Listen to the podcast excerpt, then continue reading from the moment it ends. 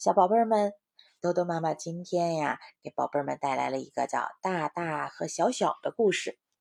你们知道大大是谁，小小又是谁吗？快来听我的故事吧。有两个小朋友，他们呀都不喜欢读书，一上课就头疼。一个小朋友呢，就名叫小小。这个小小说：“要是我一直是一岁，不长大起来，那多好呀！”就像托儿所小娃娃那样，每天吃了玩，玩了吃，不用读书，也不用做事儿了。小小呢，有个朋友名叫大大。这个大大说：“当小娃娃有什么意思？我呀，最好一下子就变成大人，不用到学校去读书，就变成像我爸爸那样的医生就好了。”于是他们俩就跑到哈哈镜跟前，小小往凸镜前面一照，马上就缩得很小很小，像个刚进托儿所的小娃娃一样。大大呀，往凹镜跟前一照，忽然长得很大很大，像他爸爸那么高。他们俩呀，高兴得乱蹦乱跳的，哈哈大笑。大大就穿上了白大褂，当了医生，病人一个又一个的来了。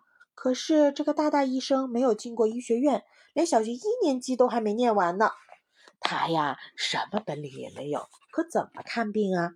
他一看到病人啊，就急得满头大汗，吓得心里啊扑通扑通的乱跳。小小呢，就变成了一岁的小娃娃。可是他没有想到啊，他这个跳高冠军这会儿连走路都要阿姨扶了。他才走了几步，就摔了一跤，就只好用手和脚一步一步的在地上爬。他本来还学过一点语文和算术，可惜呀，这一会儿连话都说不全了。高兴的时候呀，只会笑；不高兴的时候就只会哭。有一回，阿姨喂糖粥给他吃，他吃甜的吃腻了，想吃咸的。可是他不会说话，就把阿姨手里的碗往一边推。阿姨以为他肚子饱了，不想吃，就端着碗走了。这下呀，小小急得哭了起来。绷着饿瘪的肚子哇哇大哭，阿姨啊看他不肯吃，又一个劲儿的哭，就以为他病了，赶紧抱起他往医院跑。来到医院里啊，正巧碰上了大大医生。小小认得他呀，就想告诉他自己没病，是肚子饿。可是他现在又不会说话，就只会哇哇叫。大大医生看见这个娃娃病人又哭又叫的，心里就更发慌了。他问阿姨：“这？”这小朋友什么病啊？阿姨说：“他不想吃东西。”大大医生搔搔头皮：“哎呀，这不想吃东西是什么病啊？”他看小小捧着肚子，心想：“这娃娃一定是肚子疼吧？”于是他就把耳朵贴在小小的肚子上听了听，哟，肚子在咕咕叫呢。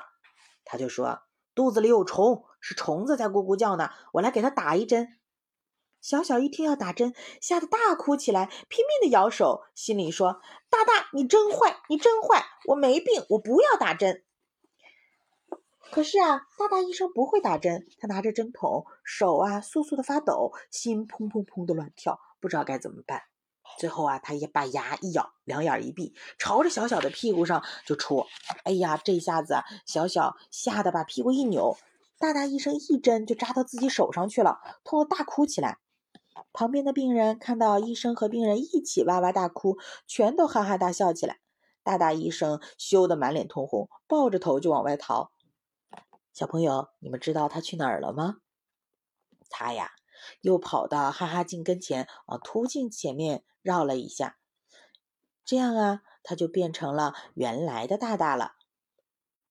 快点上学去啊，要不然没有本领，什么事儿都干不了，多辛苦啊！这个时候呢，小小也在怪自己。他爬呀爬呀，爬到了哈哈镜前面，还是变成原来的小小，赶快上学去了。大大和小小全都变成了原来的样子，他俩你看看我，我看看你，笑着朝学校跑去了。那么，小宝贝儿们，你们想要做大大还是做小小呢？不管是做大大还是小小，哈，通过这个故事，咱们都能明白。人的一生啊是不可以逆转的，那也不能提前，对不对啊？我们到了什么年纪就要做什么年纪该做的事儿啊？该读书的时候就要努力读书，给自己呢积累本领、积累知识，这样长大以后啊，我们做我们想做的工作的时候才能游刃有余，对不对啊？才能嗯很好的完成我们的工作啊，成为被别人敬佩的人。你们说呢？好的，今天的故事啊就到这儿了，小宝贝儿们，快点睡觉吧，天黑了啊，晚安，宝贝儿们。